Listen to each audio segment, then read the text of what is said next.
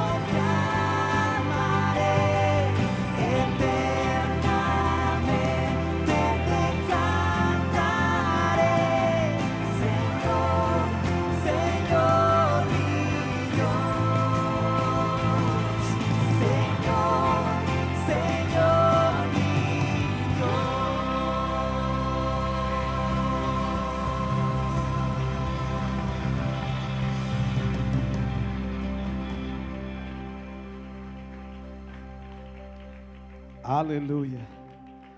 Bendito sea el nombre del Señor. Qué bueno es el Señor, hermano querido. Vamos a ir a la palabra de Dios en esta noche. Vamos a leer del libro de Juan, capítulo 14, versículo 1 al 3. Juan, capítulo 14, versículo 1 al 3.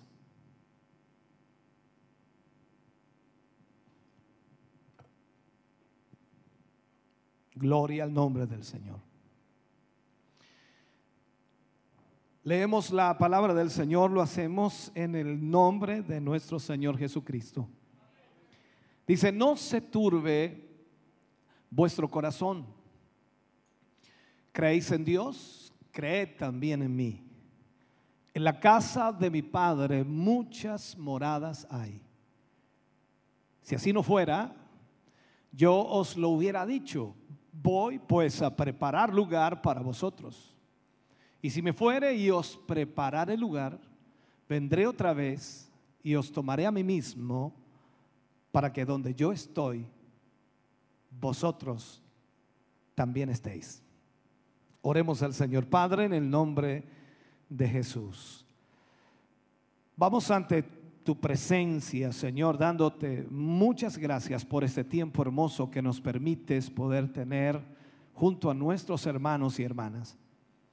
Gracias, Dios mío, porque podremos en esta noche recibir de tu palabra y a través de ella, sin duda, Señor, entenderemos o comprenderemos y también seremos guiados en lo que tú quieres que nosotros conozcamos. Yo te ruego y te suplico, Señor, que en esta hora y en este momento tu Espíritu Santo pueda tomar el control de nuestra mente y corazón para que podamos disponernos, Señor, a recepcionar esta palabra con una mente abierta, con un corazón dispuesto y de esa forma, Señor, ser bendecidos. En el nombre de Jesús te pedimos esa bendición tuya para la gloria de Dios. Amén y amén, Señor. Fuerte ese aplauso de alabanza al Señor.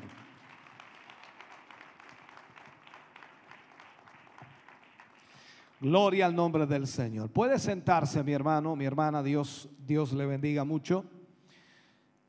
Hoy vamos a hablar, y no sé si será muy correcto el título, ¿no? Pero estamos en el tiempo del fin. y vamos a hablar acerca de fe e integridad. Fe e integridad. A veces hablamos de este tema, pero pareciéramos no entender que debemos estar teniendo una fe sólida en el Señor y al mismo tiempo vivir con integridad. Por lo tanto, vamos a hablar de esto. Eh, creo que muchos de los que están aquí en alguna oportunidad, al menos yo, eh, siendo joven, veía algunas películas en aquellos años y hoy día se pueden repetir o las puede ver quizás en, en internet. Y recuerdo mucho esa película porque fue una de las primeras que ocasionó bastante mm, eh, inquietud en, la mente de los hombres. Eh, se llamaba Viaje a las Estrellas. Hoy día hay otras versiones que son tremendamente extraordinarias, como dice alguien por allí. Pero, ¿por qué marco esto? Porque cuando veíamos aquella película, una de las cosas que me llamó la atención era lo que el capitán hacía cuando alguno de los tripulantes de la nave eh, Enterprise se llamaba, creo, deseaba trasladarse a otro lugar o ellos usaban un transportador. Y en cuestión de nada, de segundos, estaban en otro lado. Hoy día vemos eso mucho en la ciencia ficción. Son, son muchas las personas que de alguna manera hoy día quisieran tener ¿no? ese, no sé, ese artefacto, ese transportador y transportarse a algún lugar, algunos para escapar y otros para, para conocer otros lugares, ¿no?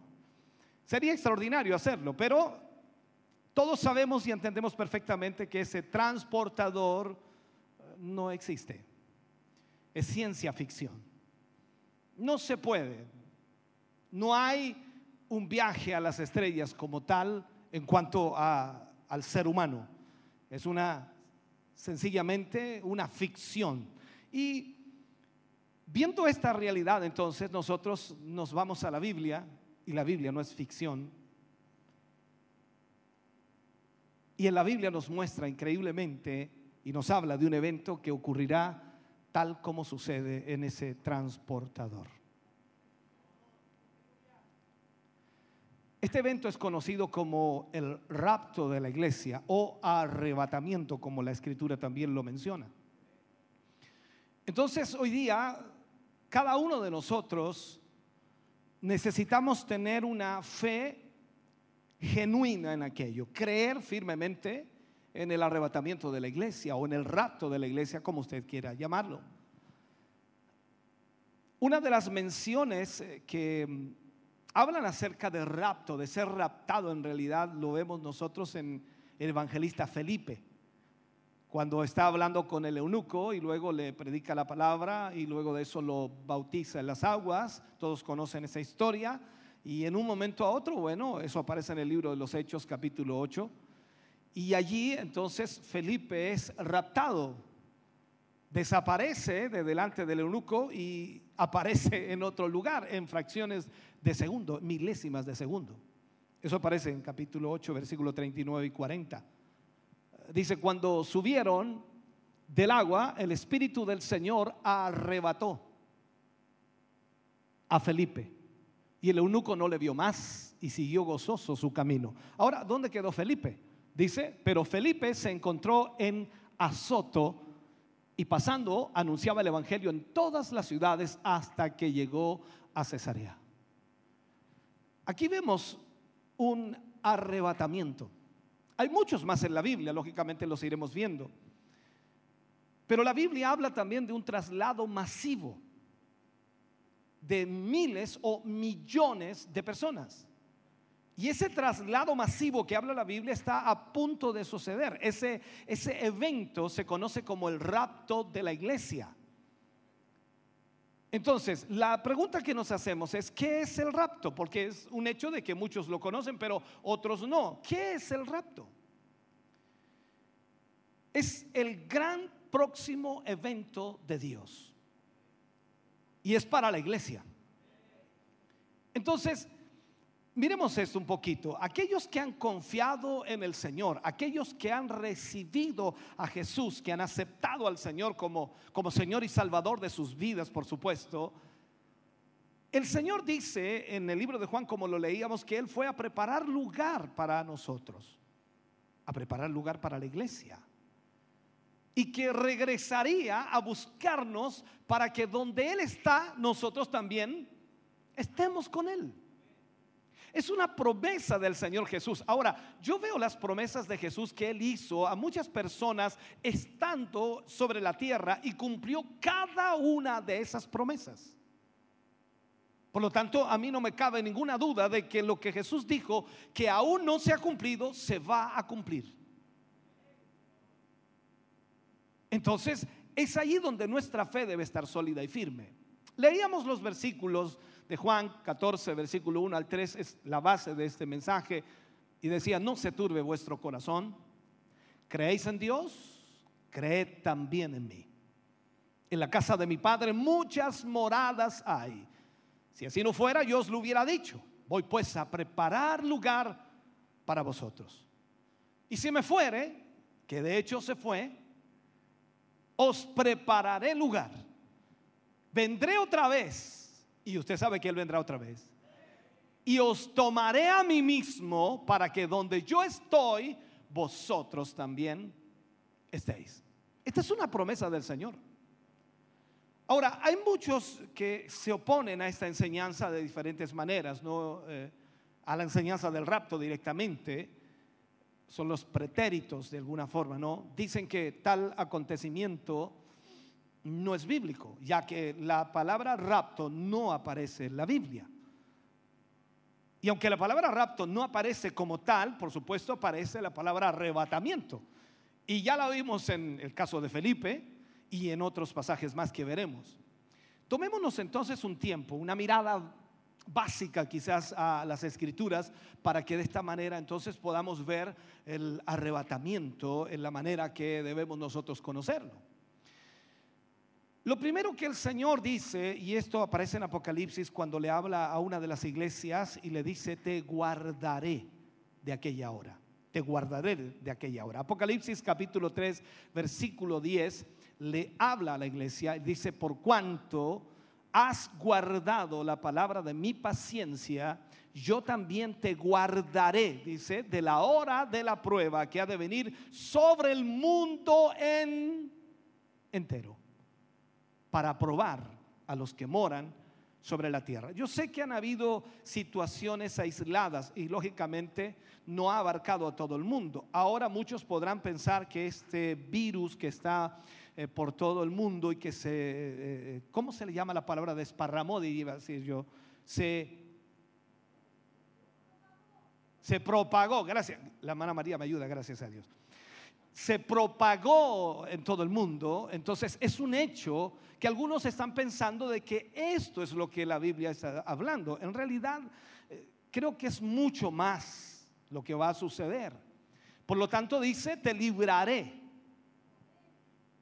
de la hora de la prueba que ha de venir sobre todo el mundo. Ahora, o sobre el mundo entero. Cuando vemos nosotros un letrero y a veces eh, nos acercamos a ciertos lugares y vemos letrero, dicen no entrar alta tensión, en fin, no manténgase fuera. ¿Qué sé yo? Letreros como esos que de alguna manera nos advierten para que nosotros no entremos ahí, es para protegernos. Hay muchos letreros que son de protección, no son para, eh, ¿cómo se le llamaría? Detenernos, frenarnos, eh, cohibirnos, no, no, no, son de protección. Ahora, esta escritura que nosotros vemos aquí en el Apocalipsis, el Señor está hablando a la iglesia de Filadelfia. Filadelfia. Esta iglesia, hermano querido, la cual existió hace más de dos mil años atrás, era una iglesia muy fiel al Señor. De allí quizás se usa la palabra Filadelfia o hizo honor a la palabra Filadelfia. Bien, vamos a ver eso. Por esa fidelidad que esta iglesia tenía, recibió entonces la promesa de Dios de ser protegida de una hora de prueba que vendría, por supuesto, sobre todos los moradores de la tierra. Entendiendo entonces que los miembros de esta iglesia ya murieron porque fue hace dos mil años y que el mundo en sí no ha visto ese tiempo de prueba mundial de parte de Dios, aún. Podemos entonces entender algo, que esta escritura está hablando de un acontecimiento futuro. Para muchos esos no concuerda, no, bueno, ya hay tanta instrucción y enseñanza que de alguna manera puede eh, reventarle la cabeza a usted, pero hay cosas que son lógicas y hay cosas que son muy bíblicas y que yo prefiero ser un intérprete de la escritura en la práctica misma. Entonces veamos esto. Las siete iglesias del libro de revelaciones o del libro de Apocalipsis existieron en Asia, pero también representan siete diferentes periodos de la historia de la iglesia. Al mismo tiempo, Podemos nosotros poner a Éfeso, por ejemplo, que representa el periodo de la iglesia, esa iglesia primitiva, la iglesia de Éfeso. Tenemos la iglesia de la Odisea, que es el último periodo de la iglesia, o sea, la iglesia presente, podríamos llamarle así, o la iglesia del tiempo final. Cada una de estas siete iglesias también representa a siete tipos de creyentes. Y podríamos usar la, usar la, tipología para ir enfocándonos en eso. O sea, la iglesia eh, Filadelfia, siendo una iglesia fiel, representa a aquellos que fielmente viven guardando la palabra de Dios. Y yo creo que usted guarda la palabra de Dios, ¿no? Voy a hacerlo participar, a ver si podemos participar. Eh, creo yo que usted guarda la palabra de Dios. Y lo que más debemos hacer es hacer eso, guardar la palabra de Dios. Y cuando digo guardar no es que la escondamos en algún lugar, sino que la practiquemos en nuestro corazón, la guardamos para ponerla por obra. Entonces, en este sentido, aquellos que se irán en el rapto, aquellos que irán en el arrebatamiento de la iglesia, serán librados del juicio de Dios que vendrá sobre la tierra. Y Filadelfia es una de las iglesias que muestra las cualidades de los que serán arrebatados, o sea, la fidelidad de los cristianos. Cuando nosotros buscamos en la Biblia y tratamos de entender lo que es el arrebatamiento o el rapto de la iglesia, hay muchos ejemplos bíblicos y vamos a ver algunos de ellos para poder eh, mm, darle un poco de información a nuestra mente hay ciertos personajes bíblicos los cuales fueron raptados. Ya vimos uno que era Felipe, que fue raptado y no hay duda de ello. Yo no creo que usted dude lo que dice la Biblia allí. Dice que Felipe fue raptado y sacado del lugar de frente del eunuco y fue llevado a azote. Entonces, ya vemos que Felipe fue raptado, así que no es una cosa imposible, esto es lo mismo que diríamos nosotros de la muerte. No, la muerte es imposible de vencerla, Jesús la venció. Y alguien dice, pero sí, pero es que ¿cómo sabemos eso? Bueno, Lázaro resucitó y ahí ponen en tela de juicio, pero ¿será verdad? Yo debo creer a la palabra de Dios que Jesús resucitó a Lázaro, que Jesús resucitó a la hija de a la hija de Jairo, que resucitó al hijo de la viuda de Naín. O sea, si esos ejemplos están allí para nuestra instrucción es para que nuestra fe sea gigante y nosotros creamos que Jesús cumple sus promesas.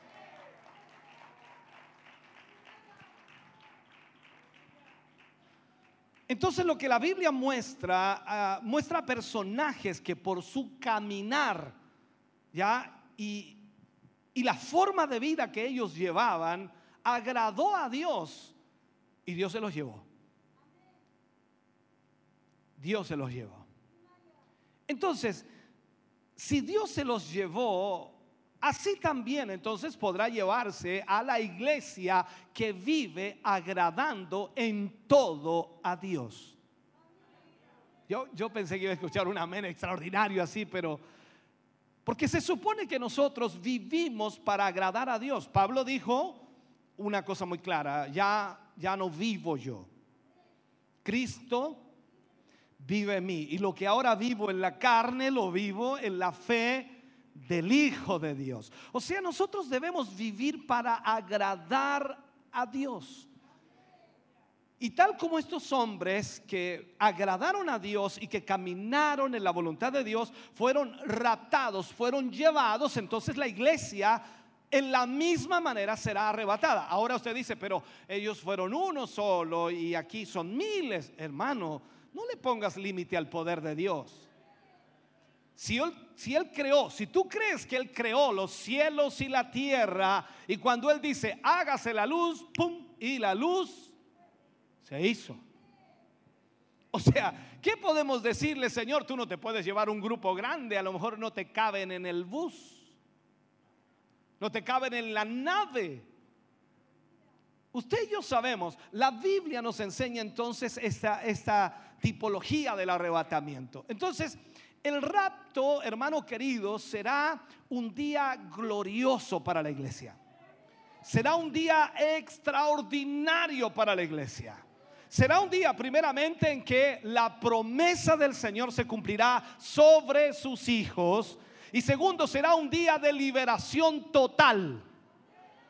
O sea, ya ya no habrá más tristeza, gózate hermano, ya no habrá más dolor, ya no habrá más sufrimiento porque ahora estarás en la presencia de Dios y en presencia de Dios nadie va a llorar de tristeza, nadie va a sufrir, nadie va a estar acongojado ni aproblemado, vamos a estar siendo felices y ahí recién, hermano querido, creo que vamos a entender lo que significa el gozo de Dios. Aleluya. Eh, nosotros a veces decimos me, me gozaré y lo cantamos, me gozar. Y, de verdad que no tenemos idea lo que es el gozo. Eh, nos gozamos un ratito aquí en la iglesia si nos desmoronamos otro rato en la casa, ¿no? Ese es nuestro problema. Pero la fe debe seguir intacta, no importa cuál sea la circunstancia. ¿Hay problemas? Claro que los hay. Jesús también dijo, en el mundo tendréis aflicción, pero confiad, yo he vencido al mundo. O sea, nosotros debemos confiar en el Señor. Entonces, veamos aquí, libro de Génesis capítulo 5, versículo 21 y también el versículo 22, 23 y 24. Veamos eso.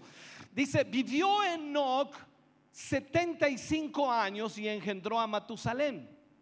Y caminó Enoch con Dios después que engendró a Matusalén. 300 años y engendró hijos e hijas. O sea, aquí Enoch nos está diciendo la Biblia que no caminó una semana, ni dos semanas, ni tres semanas. ¿Cuánto caminó con Dios? ¿Cuántos?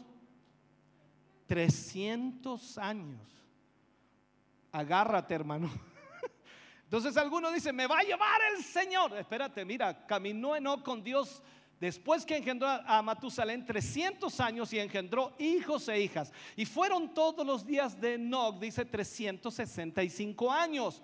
Caminó pues Enoch, nuevamente marca, caminó pues Enoch con Dios y desapareció. ¿Por qué? Porque se lo llevó Dios.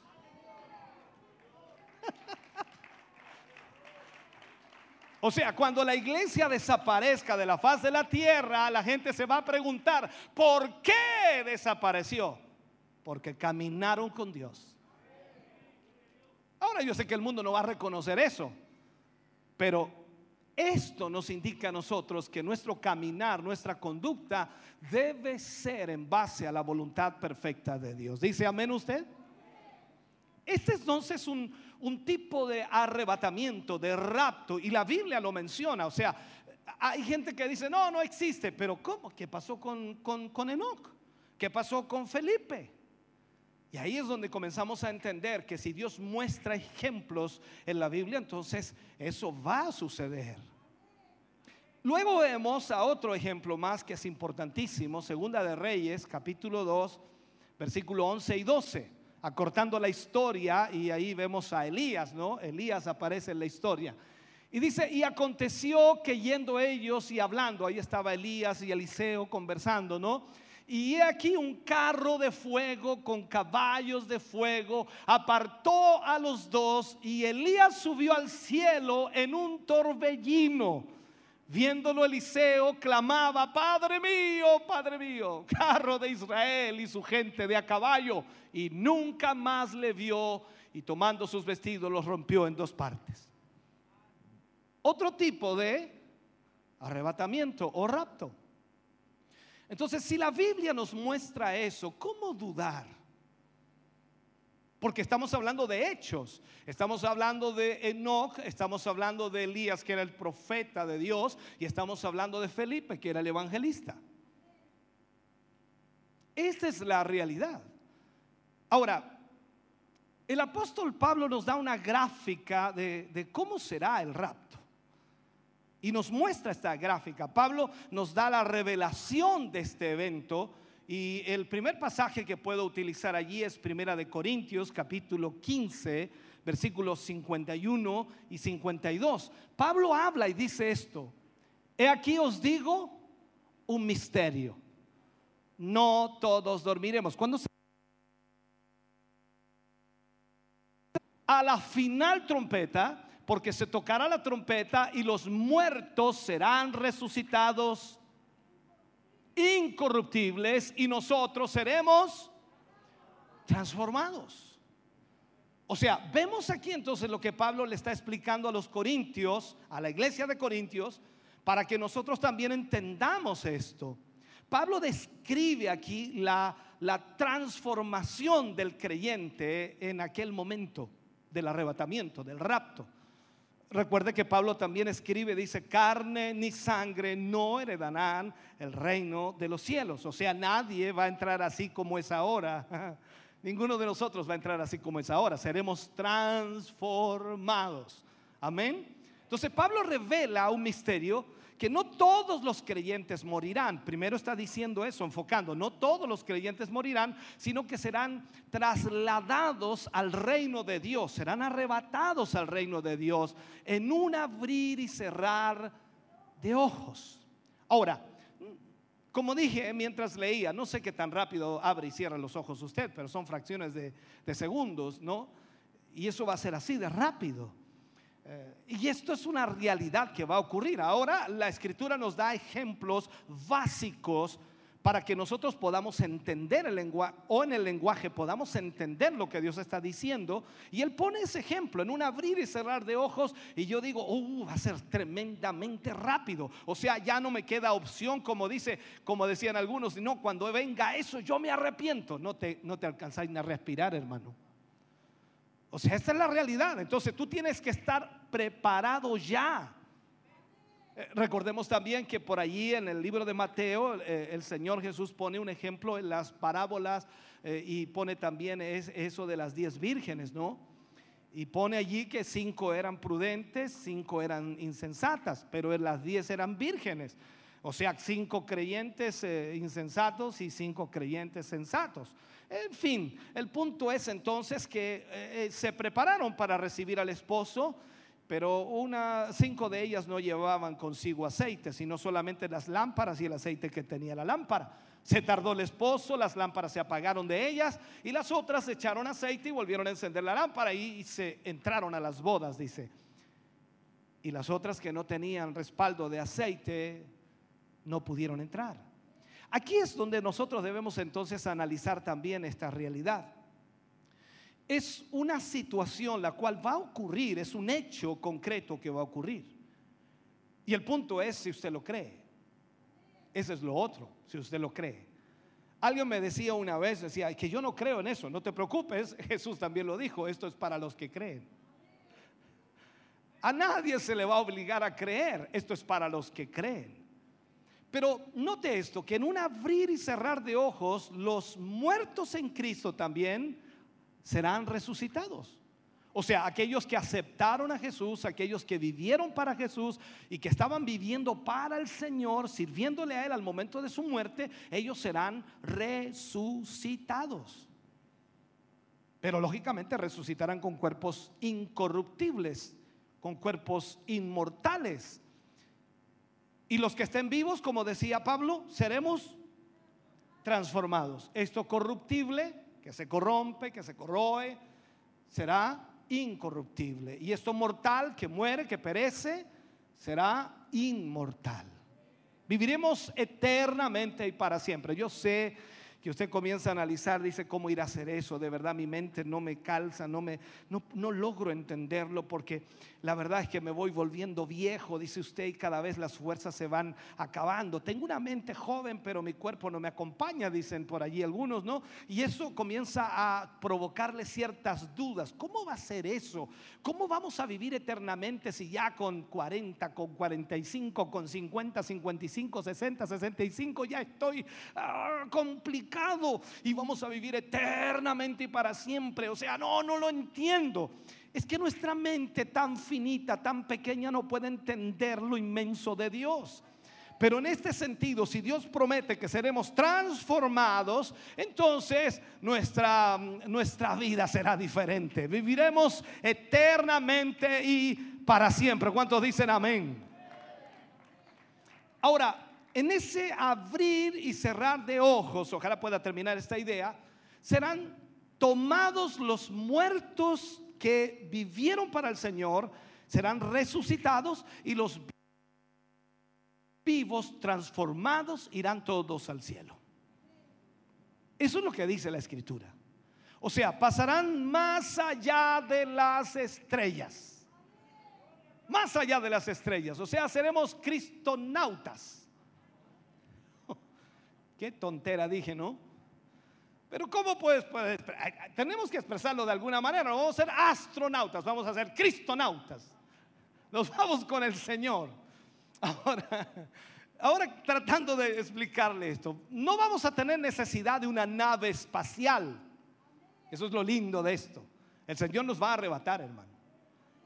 Y no me pregunte cómo lo va a hacer, porque la Biblia nos da ciertas señales y yo debo confiar y creer que lo que dice la Biblia se cumplirá. Ahora, ¿por qué debo creer? Porque cuando he creído en muchos otros pasajes, en muchas otras palabras de Dios, Dios ha cumplido fielmente aquello. Por lo tanto, no puedo dudar ahora de lo que Dios dice, porque Dios me dijo que me salvaría y me salvó. Dios dijo que me perdonaría y me perdonó. Dios dijo que me sanaría y me sanó. Dios dijo que me restauraría y me restauró. Dios dijo que me ayudaría y me ha ayudado hasta ahora. Dios dijo que estaría conmigo y ha estado conmigo hasta ahora. Entonces, ¿cómo dudar de lo que Él dice?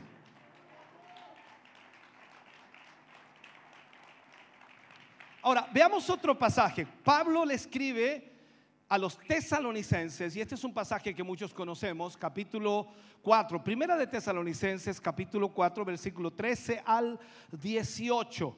Y Pablo le habla de esta manera a los tesalonicenses y les dice, tampoco queremos, hermanos, que ignoréis acerca de los que duermen para que no os entristezcáis como los otros que no tienen esperanza. Porque si creemos, y aquí está el punto, si creemos, esa es la palabra, ¿no? Si cree, si usted cree, si creemos que Jesús murió y resucitó, ¿cuántos creen eso? Entonces, así también traerá Dios con Jesús a los que durmieron en él. Ah, bendito Dios. ¿Me siguen esto, no? Por lo cual os decimos esto en palabra del Señor, que nosotros que vivimos, que habremos quedado hasta la venida del Señor, no precederemos a los que durmieron. Y sigue diciendo ahí Pablo a los tesalonicenses, hablándoles acerca de esto. Versículo número 16, a ver si aparece ahí en pantalla. Vamos con el 16. No me quieren tirar el 16, lo leo acá. Porque el Señor mismo dice, ahí viene, gracias hermana María, otra vez, agradecido, agradecido. Porque el Señor mismo, con voz de mando, con voz de arcángel y con trompeta de Dios, descenderá del cielo. ¿Y qué dice? Y los muertos en Cristo resucitarán primero. No se haga problema si se muere antes de eso. No se haga problema si se va antes de esto a la tumba. ¿Me está oyendo? No se asuste. La promesa también es para los que estén muertos. Y dice, y los muertos en Cristo resucitarán primero, luego nosotros, los que vivimos, los que hayamos quedado, y aquí estamos, ¿no? Aleluya. Seremos arrebatados juntamente con ellos en, la- en las nubes para recibir al Señor en el aire y así estaremos siempre con el Señor. Por tanto dice, alentaos los unos a los otros con estas palabras. No se desaliente su corazón, aunque el tiempo transcurra, aunque el tiempo pase, aunque pareciera que todavía no, la promesa sigue vigente y el Señor vendrá por su pueblo.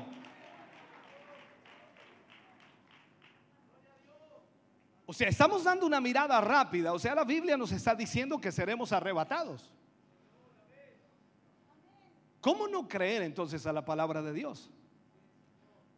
Cuando vamos a los originales o vamos al hebreo y al griego, encontramos una palabra por allí que aparece, dice que es la palabra arpazo, arpazo, que significa arrebatado.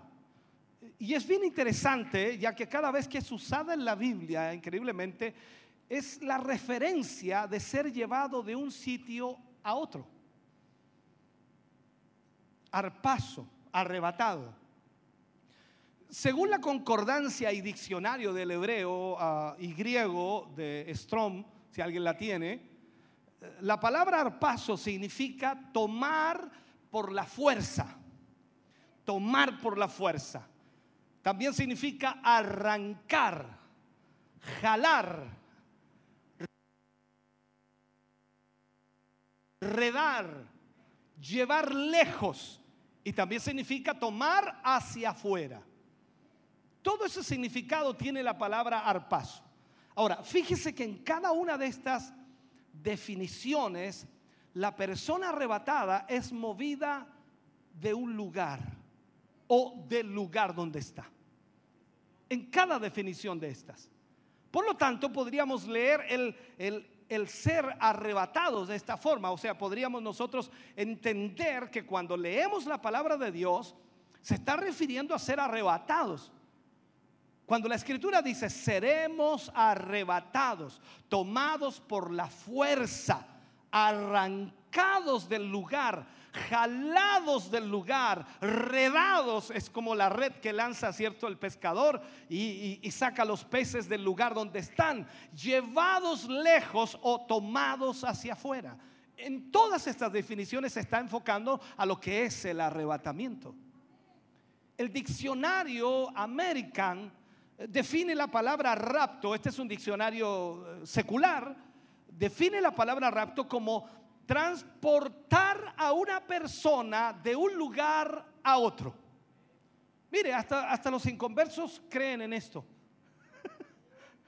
O sea, estamos hablando, hermano querido, de que la palabra ah, rapto, eso es lo que significa. Ahora, muchos eh, eh, eh, tratan de encontrar esa palabra acá, pero aparece en hechos concretos, realizados, como lo vimos, por supuesto, con Felipe, con Enoch, con Elías, y lo que Pablo habla también a la iglesia de Corintios y a la iglesia de, de- los tesalonicenses. O sea, tenemos que ser en este sentido eh, creyentes en la palabra de Dios y confiar que esa palabra de Dios es verdad. Recuerde por allí que Pedro le dice en un momento, Señor, ¿a quién iremos si solo tú tienes palabra de vida eterna? Por allí también otra frase dice, tu palabra es verdad. Necesitamos entonces creer en la palabra de Dios. Ahora, tenemos que ser, ¿cuál es la palabra que busco? Íntegros en la fe. Íntegros en la fe. No podemos decir que creemos en Dios y no creer en lo que Dios dice. No podemos decir que creemos en Jesús y no creer en lo que Él dice. O sea, hay gente que cree en alguien pero no le cree todo. Yo he escuchado frases como, yo le creo hasta por ahí. No, a este no le creo mucho. ¿Ha escuchado esas frases usted? O sea, si hablamos de creer en Jesús, entonces nosotros debemos creer en todo lo que dice Jesús. Ah, Nos guste o no nos guste, nos parezca o no nos parezca, porque lo que debemos hacer es creer. Dice que para el que cree, todo es posible. O sea, Ahí es cuando debemos entender entonces que debemos creer a la palabra de Dios. Ahora, aunque hay varias posiciones sobre cuándo ocurrirá el rapto, porque hay varias escuelas ¿no? que enseñan acerca de eso, del rapto de la iglesia, eh, y mucha gente puede opinar de muchas maneras, pero la integridad de nuestra fe, hermano querido, nos mantiene, nos mantiene listos o nos mantiene preparados para ese evento glorioso.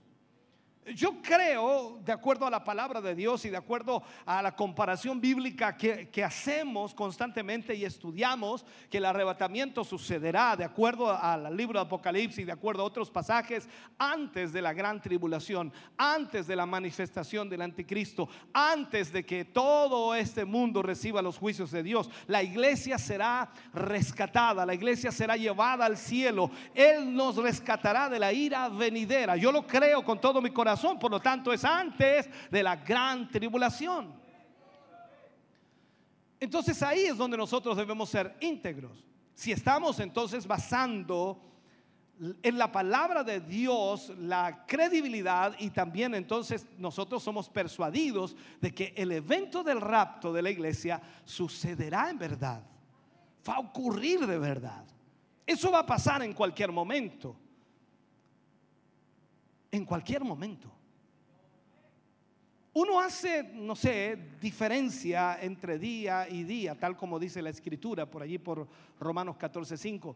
Uno hace esas diferencias, otro juzga también iguales todos los días. Eh, cada uno es, de alguna manera esté plenamente convencido en, en su propia mente. Yo debo estar convencido de lo que Jesús dice. Esto es como el diálogo que tuvo ¿no? Marta con Jesús. Jesús hablándole, Jesús era vida, Jesús tenía el poder para sanar, Jesús tenía el poder para obrar milagros, eh, pero María no estaba creyendo todo totalmente. Y, y, aunque María creía que Jesús podía sanar, pero no creía que podía resucitar a su hermano, por lo tanto estaba esa disputa, esa, esa discusión. Y, allí, perdón, Marta le dice a Jesús, oh, mi hermano y es de ya, es de cuatro días. Y él le dice, no te he dicho, mujer, que si crees verás la gloria de Dios. Eh, ¿Sabe por qué hoy día tantos cristianos están en su fe eh, flaqueando y no están sirviendo a Dios o no están viviendo para Dios? Es porque han dejado de creer. Han dejado de creer. Y eso ha provocado que tanta gente ya no viva para Dios, sino que vive para sí mismo. Entonces debemos estar convencidos en nuestra propia mente de lo que la palabra de Dios dice. Sin entrar, hermano querido, en debate acerca del tiempo donde ocurrirá este arrebatamiento. Ya dije cuál es mi posición o qué es lo que yo creo de acuerdo a la palabra de Dios. Entonces, la Biblia nos marca y lo entendemos de esa manera, que el arrebatamiento está a las puertas, en cualquier momento puede ocurrir tal como lo leíamos de los tesalonicenses, porque el Señor mismo dice, con voz de mando, con voz de trompeta, descenderá del cielo. Y los muertos en Cristo resucitarán primero. Y luego nosotros, dicen los que vivimos, los que hayamos quedado, seremos arrebatados. Eso es arpaso. Seremos arrebatados juntamente con ellos para recibir al Señor en el aire. Y así estaremos siempre con el Señor. Ahora, el apóstol Pablo está expresando esto, hermano querido, en el capítulo 12 eh, de la segunda epístola mm, a la iglesia de Corintios, capítulo 12 en Corintios. Él dice, conozco un hombre.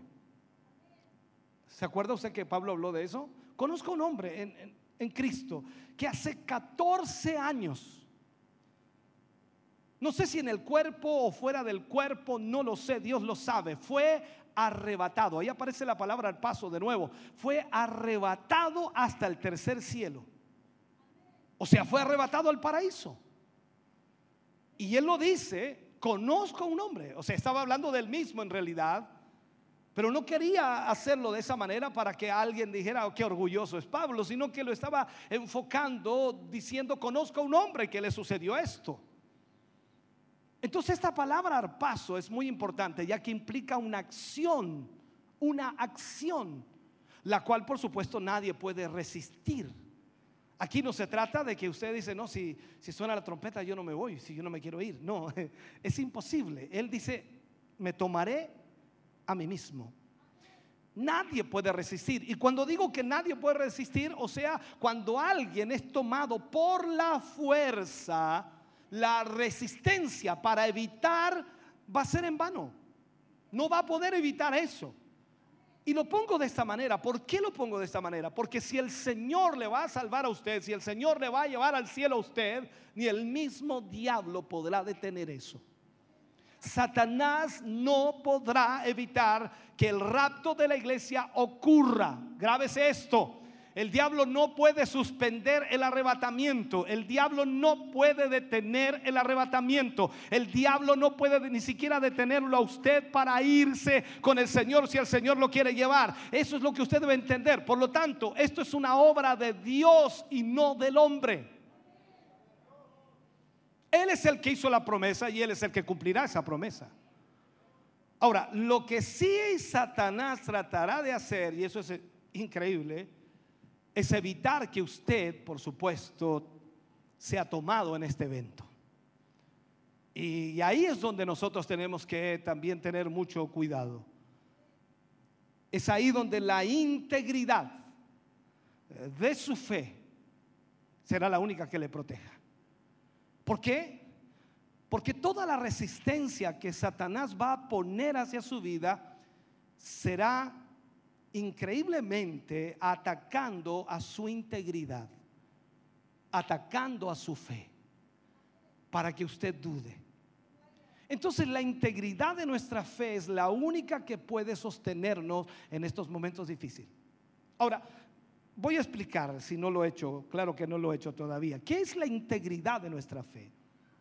El diccionario Concordancia Strong define integridad como completo estar completo. Así que la persona que es íntegra es algo a lo cual, o es alguien a, lo cual a quien no le falta nada. Es alguien que está completo en el Señor. E, en el contexto de la integridad, si puedo entrar un poquito más en eso, la integridad de nuestra fe es una fe la cual está completa. O sea, usted no puede dudar no va a estar dudando. No va a estar cavilando tampoco en sus pensamientos. No, no va a estar haciendo eso porque su fe es íntegra y al mismo tiempo está completa. O sea, firme o sin ninguna duda. Entonces, cuando vemos a creyentes, a cristianos que están llenos de dudas, yo no estoy hablando de dudas por el problema que están atravesando, por la dificultad que están teniendo, por la enfermedad que está apareciendo, por la situación económica. No estoy hablando de ese tipo de dudas, estoy hablando de dudas hacia la palabra, de dudas hacia la promesa de Dios. Creyentes que tengan duda en eso, entonces estamos en un problema. Satanás va a aprovechar aquello para hacernos tambalear y desviarnos del propósito de Dios. La integridad de nuestra fe, hermano querido, es una fe sólida, que no vacila, que no está un día sí y un día no. O sea, no puede ser. Nosotros creemos en la palabra de Dios y pase lo que pase, seguiremos creyendo. Esto es como poner el ejemplo de Sadrán, Mesaya, Abednego en el Antiguo Testamento. Ellos tenían una fe genuina en su Dios. Ellos no iban a adorar a otro Dios porque sabían que los otros dioses no eran dioses. Por lo tanto, ellos no se iban a inclinar. Recuerde que el rey levantó una estatua tremendamente grande de oro y cuando todos los instrumentos musicales sonaban, todos debían inclinarse ante la estatua, debían adorarla. Y Sadrán, Mesaya y Abednego fueron los únicos que no la adoraron. Así que imagínense en un tremendo lugar, una cantidad de gente y de pronto todos se inclinaron y los tres muchachos de pie. El rey los mandó a llamar. Ellos sabían que el edicto del rey indicaba que si la persona no se inclinaba al oír la música, iba a ser lanzado al horno de fuego. Los trajeron delante del rey. El rey les dio otra oportunidad para que se pudieran inclinar y ellos dijeron, no hay necesidad de que hablemos de este asunto. No nos vamos a inclinar. Nos libre nuestro Dios del horno o no nos libre, no nos vamos a inclinar. Eso, hermano querido, es integridad. Eso es una fe sólida. Porque cuando usted tiene algún problema o dificultad, dice, no voy a ir a la iglesia, no, yo no pienso, y mire cómo estoy de mal, voy ¿Dónde está su integridad? ¿Dónde está su fe en Dios?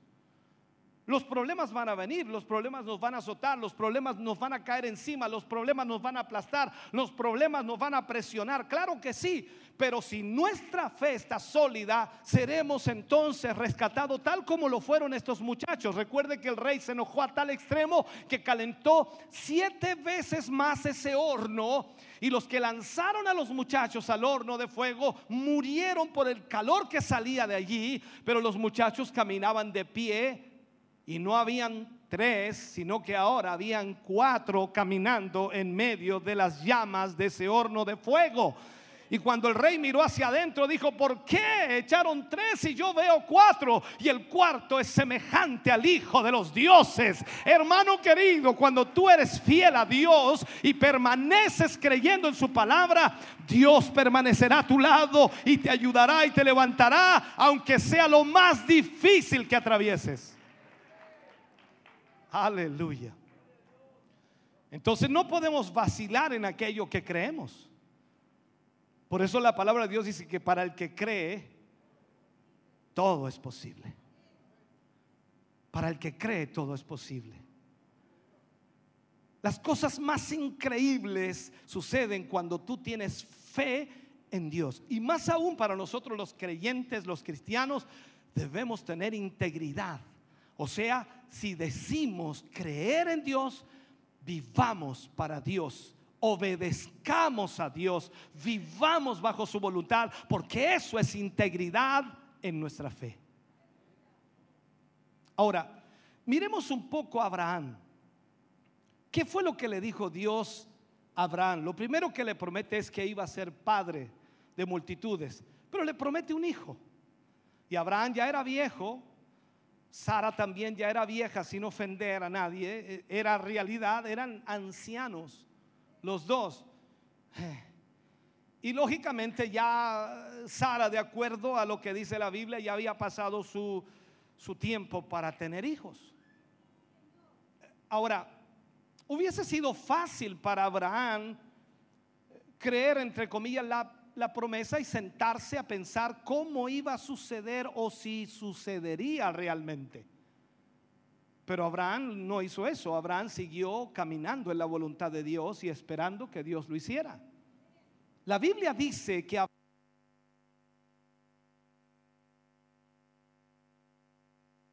Abraham creyó, dice, así lo dice Romanos 4:18. Abraham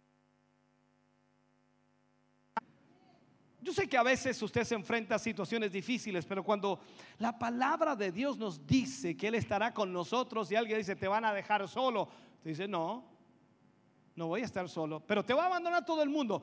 No, todo el mundo me puede abandonar, pero Jesús nunca me va a abandonar.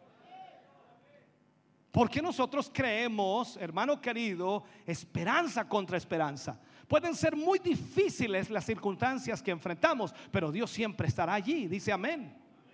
Entonces, cuando vemos a Abraham en el verso 21 22 nos dice increíblemente que Abraham estaba eh, plenamente convencido, plenamente convencido y que esa fe a Abraham le fue contada por justicia. Esa fe que tenía, esa credibilidad, esa confianza que tenía en el Señor le fue contada por justicia. O sea, Dios encontró en Abraham una fe íntegra. Y por esa fe íntegra recibió la promesa. ¿Sabe usted por qué tantos creyentes no han recibido las promesas de Dios? Porque no han tenido una fe íntegra porque han flaqueado, porque han dudado, Porque han esperado un lapso de tiempo que según ellos es suficiente. Dicen, no, ya no hay que seguir esperando. Es como la, hermana que ora para que su esposo sea alcanzado o viceversa, el hermano que ora para que su esposa sea alcanzada y ora una semana y dice, me cansé.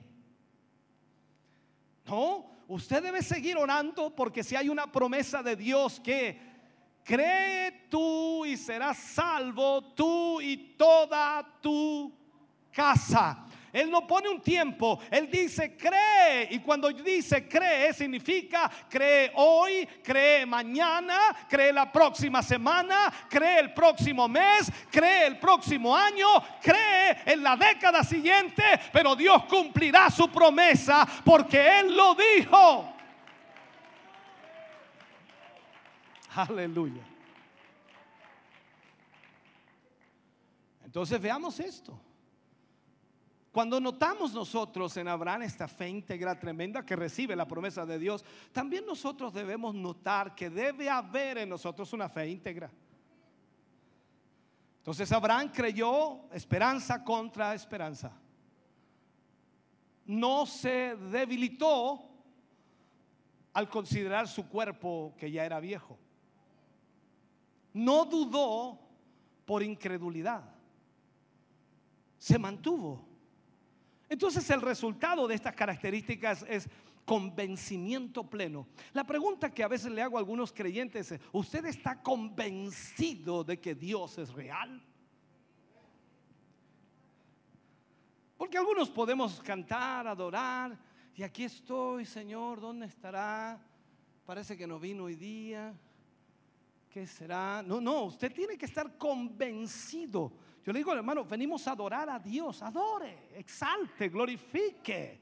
Él está aquí con nosotros. La Biblia dice, donde hay dos o tres congregados, reunidos en su nombre, allí está Él. Así que hermano querido, nosotros debemos estar convencidos de que Él está aquí con su presencia y está con su Espíritu Santo para darnos la bendición o la fuerza que necesitamos. Entonces cuando vemos a Abraham y el resultado de estas características, como dije, es un convencimiento pleno. Y eso es integridad de nuestra fe. Yo no puedo estar dudando de que para mí que el arrebatamiento no va a suceder. para mí que ya esto se suspendió. Eh, para mí que a lo mejor era para otra época.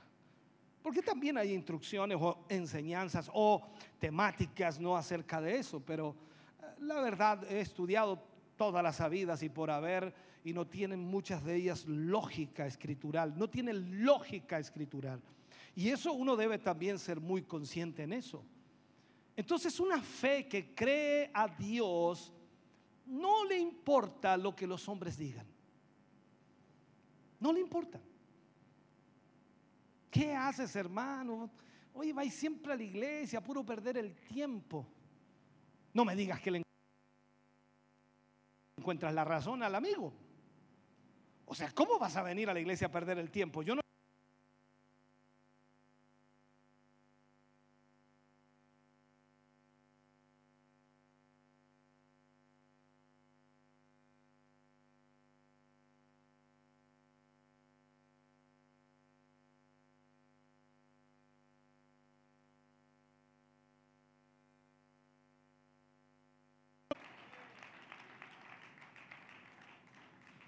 La fe que no considera las circunstancias ni se deja mover tampoco porque los, por lo que los otros crean.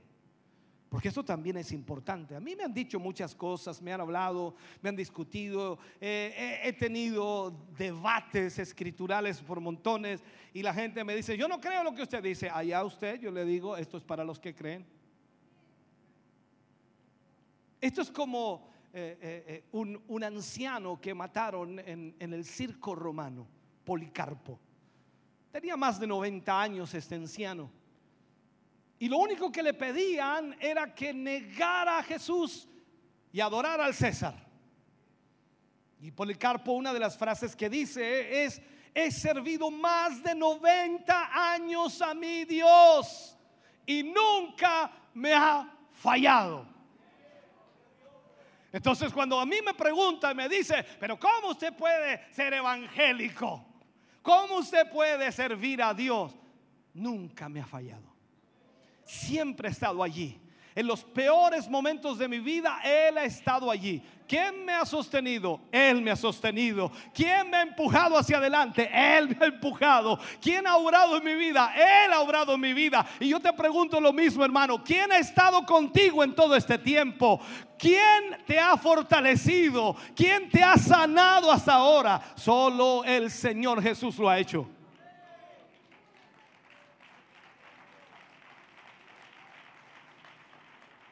Ahora, lo otro importante en esto también, y quizás como el último punto en, esta área de la fe, la fe, hermano querido, no duda, no duda, no importando cómo se sienta. Porque a veces usted se siente mal, ¿no? Yo también. A veces nos desmoronamos. Ay, Dios mío. Nos acostamos pensativos, presionados ¿Cómo se llama el estrés 4, 5? No sé cuáles es. El asunto es que usted se acuesta tan estresado y comienza a dudar por la situación porque se siente mal. Aquí es donde vemos también a Jesús en su fe íntegra en un momento que se sentía mal, sabiendo todo lo que le venía. A veces nosotros no sabemos lo que viene. Se fija que nos asustamos mm, sin saber lo que viene o sin saber lo que va a suceder. Hay que enfrentar un problema, una dificultad, una situación económica, una situación en el trabajo, en fin, pero no sabemos lo que va a suceder y nos asustamos, nos ponemos nerviosos. Ay, Dios mío, ¿qué va a suceder? Estoy mal. Y Jesús sabía lo que iba a venir. Estaba en el huerto orando y sabía que lo iban a golpear como a ningún otro hombre. Sabía que iban a lacerar su cuerpo, que iban a arrancar sus barbas. Sabía que lo iban a maldecir. Sabía todo lo que iba a suceder y que lo iban a colgar en la cruz. Sabía perfectamente que los discípulos, sus discípulos, lo iban a abandonar. Y él dice, Padre, si es posible, pasa de mí esta copa.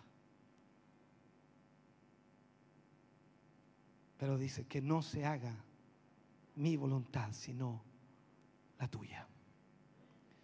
Esa fe, hermano querido, es la que nosotros debemos tener. Ahora, comprenda bien la integridad de nuestra fe. Esa integridad está basada en el convencimiento pleno de aquello que creemos como verdad. De aquello que creemos como verdad. ¿Sabe? Nuestro diario vivir evidencia si estamos plenamente convencidos o no. Porque nosotros podemos ser lindos evangélicos en la iglesia, ¿cierto? Pero puede que afuera no evidenciamos nada de ello. Si estamos convencidos de que la iglesia será arrebatada, entonces, ¿qué vamos a hacer? Vamos a caminar como creyentes esperando ese acontecimiento. ¿Por qué vives así? Porque el Señor viene pronto. ¿Y por qué vas tanto a la iglesia? Porque el Señor viene pronto. ¿Y no hacer ninguna otra cosa? No, porque el Señor viene pronto. Él viene pronto por mí. O sea, no nos dejaremos mover por lo que los otros estén diciendo, por lo que los otros estén predicando, incluso eso. No, no, no vamos a dudar, no dudaremos que será así como se nos ha prometido en la palabra del Señor y viviremos como si este acontecimiento fuese a suceder hoy día mismo. Pablo dijo una gran verdad. No sé, no sé si partir hoy, estar con Cristo o quedarme por causa de vosotros. Estoy puesto en estrecho, decía Pablo.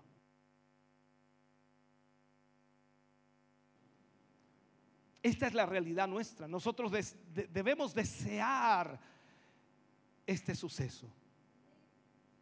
El libro de Apocalipsis al final dice la iglesia, dice ven, el Espíritu dice ven, y al que oiga diga, ven Señor. Ahora, Satanás no tiene problema en que usted, ¿cómo le llamo? Crea, crea que habrá un rapto. No tiene problema en eso, Satanás, increíblemente. Siempre y cuando, siempre y cuando usted viva como si ese evento no fuera a ocurrir. La Biblia dice que algunos los tienen, lo tienen por tardanza. O sea, puede ocurrir, sí, yo creo que de aquí a 10 años más, así que tengo tiempo para, para disfrutar la vida, ¿cierto? Darme ciertos gustos y después cuando falte poco yo me arrepiento. El problema es que no sabes el día ni la hora en que el Hijo del Hombre ha de venir. Entonces Satanás que los hace creer a nosotros o nos dice que eso no va a suceder todavía. No, de aquí, uff, falta mucho tiempo. Y ahí tiene a muchos evangélicos entretenidos que vienen de vez en cuando a la iglesia. Ahora con esta pandemia todos tenemos la excusa, ¿no? Un año, cuatro meses sin congregarnos porque lógicamente no se podía por la pandemia. Pero la pandemia está terminando y deberían aprovechar de venir al culto ahora porque si pasaron un año, cuatro meses sin congregarse, necesitan congregarse. Hay que cargar las pilas, dijo alguien y tenemos unos cargadores eléctricos por allí que pueden ayudarte. Ahora, ¿qué hubiese pasado si Abraham hubiera creído a la promesa, pero no hubiese caminado de acuerdo a esa promesa? Usted sabe, ¿no? Eso es complejo. Sencillamente no se hubiera cumplido nunca la promesa. Entonces, este es el problema que tienen muchos cristianos hoy día, porque para recibir lo que Dios ha prometido hay que creerle a Dios y vivir de acuerdo a lo que nosotros creemos. Entonces, si vivimos de acuerdo a lo que creemos, entonces estaremos recibiendo las promesas de Dios. Si no, no será así. El no ser íntegros en nuestra fe, no vamos a recibir nada. Absolutamente nada. La esperanza del rapto, hermano querido, de la iglesia demanda integridad de parte de nosotros. O sea, nuestra responsabilidad es vivir de acuerdo a lo que creemos. O sea, que si quiero tomar parte en ese evento glorioso, en ese evento extraordinario, hay ciertas cosas que hay que hacer en nuestra vida para poder ir en el arrebatamiento. Por eso hablamos de integridad, de fe. Primero tengo que creer la promesa de Jesús que Él volverá para llevarme a la casa del Padre. Lo leíamos al comienzo, ¿no? Juan 14, versículo 1 al 3. No se turbe vuestro corazón, creéis en Dios, creed también en mí, en la casa de mi Padre muchas moradas hay. O sea, estamos hablando de que Él ha preparado lugar para nosotros y vendrá otra vez y nos tomará a sí mismo. Lo segundo es que tengo que vivir una vida de paz para con todos y también de santidad. Esto no se trata de lo que yo quiera o lo que yo piense o lo que me guste, se trata de vivir para Dios. Hebreos 12, 14 dice, seguid la paz con todos y la santidad sin la cual nadie verá al Señor. Lo otro que debemos hacer es que tengo que congregarme, dice amén Hebreos capítulo 10 versículo 25 dice, no dejando de congregarnos como algunos tienen por costumbre, sino exhortándoos y tanto más cuando veáis que aquel día se acerca. O sea, ahora es cuando más debemos congregarnos, porque el día se acerca. Cuarto, tenemos que agradar a Dios. Hágase esta pregunta, ¿está agradando usted a Dios? Cuando leíamos al comienzo de Enoch, Pablo también habla de Enoch y dice en Hebreos capítulo 11, versículo 5, dice, por la fe Enoch fue traspuesto para no ver muerte y no fue hallado porque lo traspuso Dios y antes que fuese traspuesto tuvo testimonio de haber agradado a Dios. A, veces yo he escuchado predicadores que sarcásticamente dicen, y yo también lo he hecho en alguna oportunidad, en tantos mensajes que uno ha predicado, eh, y vamos a llegar al cielo y, y vamos a encontrar sorpresas. Y dice, ¿y este qué hace aquí si este nunca fue a la iglesia? Yo creo que eso no va a suceder. Otro hermano, recuerdo siempre una experiencia que viví en una radio, íbamos a predicar a la radio en Santiago y, y el hermano acompañó a su pastor y, el hermano eh, era un poco directo y duro también. Entonces estábamos hablando de justamente del arrebatamiento, estábamos hablando de las condiciones para el arrebatamiento, de cómo debía estar el creyente, el cristiano. Y él dice al aire, y dice, mire, si yo encuentro a fulano de tal allá en el cielo, yo le voy a reclamar a Dios. Porque nuestra mente es así. Pensamos que Dios es injusto. No, Dios no es injusto, Dios es justo. Él va a llevarnos al cielo, pero tenemos que tener cuidado. Ahora, lo que también debo tener es una vida de oración. En Lucas capítulo 21, versículo 36 dice, velad pues en todo tiempo, orando que seáis tenidos por dignos de escapar de todas estas cosas que vendrán y de estar en pie delante del Hijo del Hombre. O sea, aquí es donde nosotros necesitamos entonces entender esta, esta realidad. A ver si puedo ya cerrar este mensaje. Yo sé que he estado mucho tiempo, ya llevo una hora para los que tomaron la hora. Pero déjeme cerrar este mensaje. En toda la escritura lo que Dios hace es hablarle a sus hijos. Y Jesús habló a las ovejas del Señor. Eh, cuando habla el Señor Jesús allí en el libro de Juan capítulo 10 versículo 24 al 29, dice que le rodearon los judíos y le dijeron, ¿hasta cuándo nos turbarás el alma? Si tú eres el Cristo, dínoslo, dínoslo abiertamente. Jesús le responde y le dice, os lo he dicho y no me creéis. Las obras que yo hago en, nombre de mi Padre, ellas dan testimonio de mí. Pero vosotros no creéis porque no son de mis ovejas, como os he dicho. Mis ovejas oyen mi voz y yo las conozco y me siguen. Ponga cuidado en este versículo. Mis ovejas oyen mi voz y las y yo las conozco y me siguen y yo les doy vida eterna y no perecerán jamás, ni nadie las puede arrebatar de la mano de mi Padre. Los judíos lo que hacían aquí era poner en tela de juicio la integridad del Señor Jesucristo en cuanto a su persona. Los judíos estaban turbados ya que ellos no eran personas íntegras y de alguna forma se habían encontrado con alguien que sí lo era. Jesús era íntegro. Y siempre cuando tú encuentras personas íntegras, tienes un problema con ellos.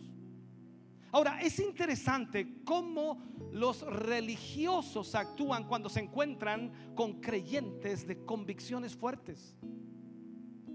Jesús les, les, señala que las obras que él hace dan testimonio de su integridad. Recuerden que también Pablo en una oportunidad dice en su ministerio o en defensa de su ministerio, hablando de los que había ganado, de los que había alcanzado, de que ellos eran, en otras palabras, el testimonio de su ministerio. Entonces aquí lo que hace el Señor es señalarles a los fariseos, a los judíos, las obras que Él hace para Dios y que eso daban testimonio de su integridad. Jesús no tan solo es el autor de la fe, como la escritura lo dice, sino que es nuestro ejemplo de integridad y de fe. Siempre, siempre fue el mismo.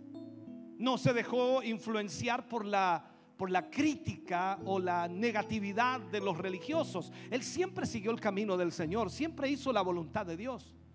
Sus obras siempre fueron las mismas donde quiera que iba. Y ahí vemos un acto de integridad. Su caminar siempre fue íntegro totalmente. Note algo, Jesús le dice a los judíos que la razón por la que ellos no le creen es porque no son ovejas suyas. No son ovejas suyas. Inmediatamente el Señor da cuatro cualidades de sus ovejas. Cuatro cualidades. Ahora, no piense que me aparté del arrebatamiento, por favor, estoy tratando de enfocarle esto. Estoy hablando del rapto. Lo primero que dice el Señor, que la cualidad de sus ovejas son, primero, oyen su voz. La pregunta es aquí, ¿qué voz estás escuchando? Sus ovejas oyen su voz. Luego dice que Él, Jesús, conoce a sus ovejas. Tercero, dice que sus ovejas le siguen. Y cuarto, dice que sus ovejas tienen vida eterna. O sea, aquellos que se irán en el rapto de la iglesia, hermano querido, escúchame bien, son aquellas ovejas íntegras que oyen la voz del Señor, aquellas que el Señor reconoce y que por supuesto un día llamará y le seguirán al cielo. El Señor Jesús pone un ejemplo por allí y algunos le dicen, Señor, Señor, en tu nombre echamos fuera demonios. En tu nombre sanamos a los enfermos. Mas Él dice, apartaos de mí, no os conozco, hacedores de maldad. Mi hermano, para escuchar la trompeta, para escuchar la orden de mando que el Señor dará para su iglesia, para ser arrebatada en aquel día, hay que escuchar la voz de Dios hoy. Porque si no escuchas la voz de Dios hoy, tampoco escucharás la trompeta del Señor en aquel día. El mundo, ¿sabe? Trata de llenarnos de afanes. Trata de llenarnos con cosas para que no tengamos el tiempo para no asistir a la iglesia, para que no nos congreguemos, para que no escuchemos la voz, para que no escuchemos la palabra. Pero, pero si no la escuchamos hoy, tampoco la escucharemos en aquel día. ¿Sabe algo? Lázaro, que estuvo muerto, como hablaba hace poco rato atrás de él, escuchó la voz de Jesús. ¿Sabe por qué escuchó la voz de Jesús? Porque Lázaro, había escuchado la voz de Jesús antes de morir. Recuerde que Marta, María y Lázaro eran amados por Jesús y estuvo varias veces en la casa de ellos. Por lo tanto, Lázaro había oído la voz del maestro varias veces y cuando él lo llamó desde la, desde la tumba o a la tumba, Lázaro una vez más escuchó la voz del maestro. Si lo escuchó cuando estaba vivo, entonces no importa que estuviera muerto, Lázaro volvió a oír la voz del maestro. Esto te está diciendo algo, que aunque tú estés bajo tierra, aunque estés sepultado porque hayas muerto, cuando la trompeta del Señor suene, escucharás esa trompeta porque eso es lo que has oído toda tu vida.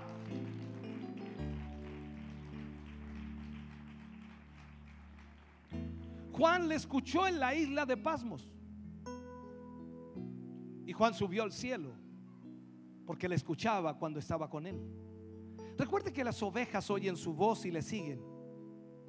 Y, yo quiero terminar con esto. Un día se abrirán los cielos, hermano querido. Y una voz llamará a aquellos que han servido al Señor fielmente. Y les dirá que suban al cielo. La, la trompeta sonará y Jesús vendrá a encontrarnos con toda su gloria. Y su iglesia será arrebatada. La pregunta que debemos hacernos es si seremos parte de aquella multitud que será arrebatada. Si estamos realmente preparados para aquello. Vas a tener que oír su voz y seguirla. Y la única manera de ir en el arrebatamiento es escuchando su voz hoy. Él dice que vendrá y se tomará así mismo. Por lo tanto, yo espero que esta palabra que hemos podido ministrar para ti hoy pueda traer una reacción en tu corazón. Eso lo deseo con todo mi corazón. Y que te vayas de este lugar, no preocupado, te vayas con una convicción en tu corazón de creer en lo que la palabra de Dios dice muy pronto. No sé, como dice la escritura, al anochecer o por la mañana o al mediodía o al atardecer. Nadie sabe el día ni la hora. Solo el Padre que está en los cielos. Pero no hay duda de que nosotros vemos lo que está ocurriendo y sabemos que estamos a las puertas de ser arrebatados. Hermano querido, aférrate al Señor, pon integridad en tu fe y cree en la palabra de Dios y aférrate firmemente a ella para que cuando la trompeta suene nos encontremos arriba. Ponte de pie, por favor, en esta hora. Dios amado, estamos ante tu presencia. Te damos muchas gracias. Agradecemos, Señor, esta palabra. Agradecemos este tiempo que nos has brindado. Agradecemos, Señor, la instrucción que nos has dado.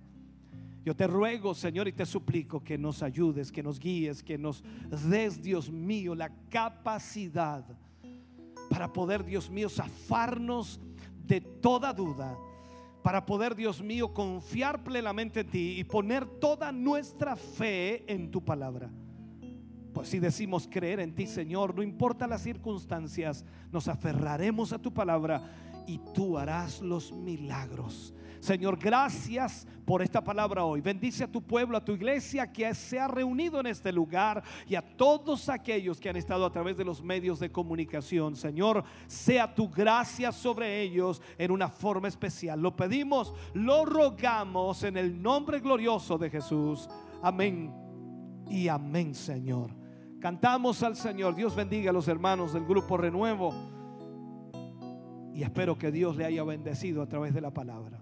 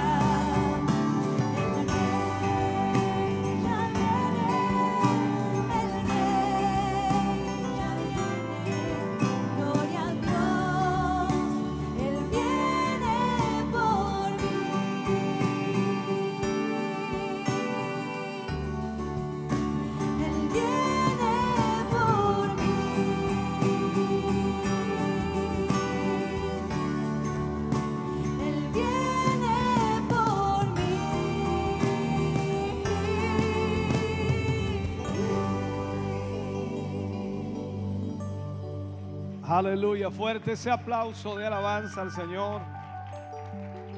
Maravilloso Dios. Gracias Señor Jesús. Puede sentarse, Dios, Dios le bendiga grandemente mi hermano, mi hermana. Ya estamos culminando con la ayuda del Señor, terminando, cerrando nuestro culto de hoy. Agradecer, por supuesto, a nuestros hermanos de Coihueco que han estado con nosotros. Dios les bendiga mucho. A nuestros hermanos de San Nicolás también que han estado con nosotros hoy. Eh, Dios bendiga su vida y también les guarden el retorno a sus lugares. Gracias damos al Señor de que podemos tener la posibilidad de reunirnos aquí y, y es un lugar más amplio para poder también adorar al Señor. Vamos a estar orando hoy por las peticiones que nos han llegado. Algunas peticiones también han llegado a las redes sociales y queremos estar orando por ellos. Eh, María García pide oración por exámenes, eh, también pide oración para Eva Vázquez.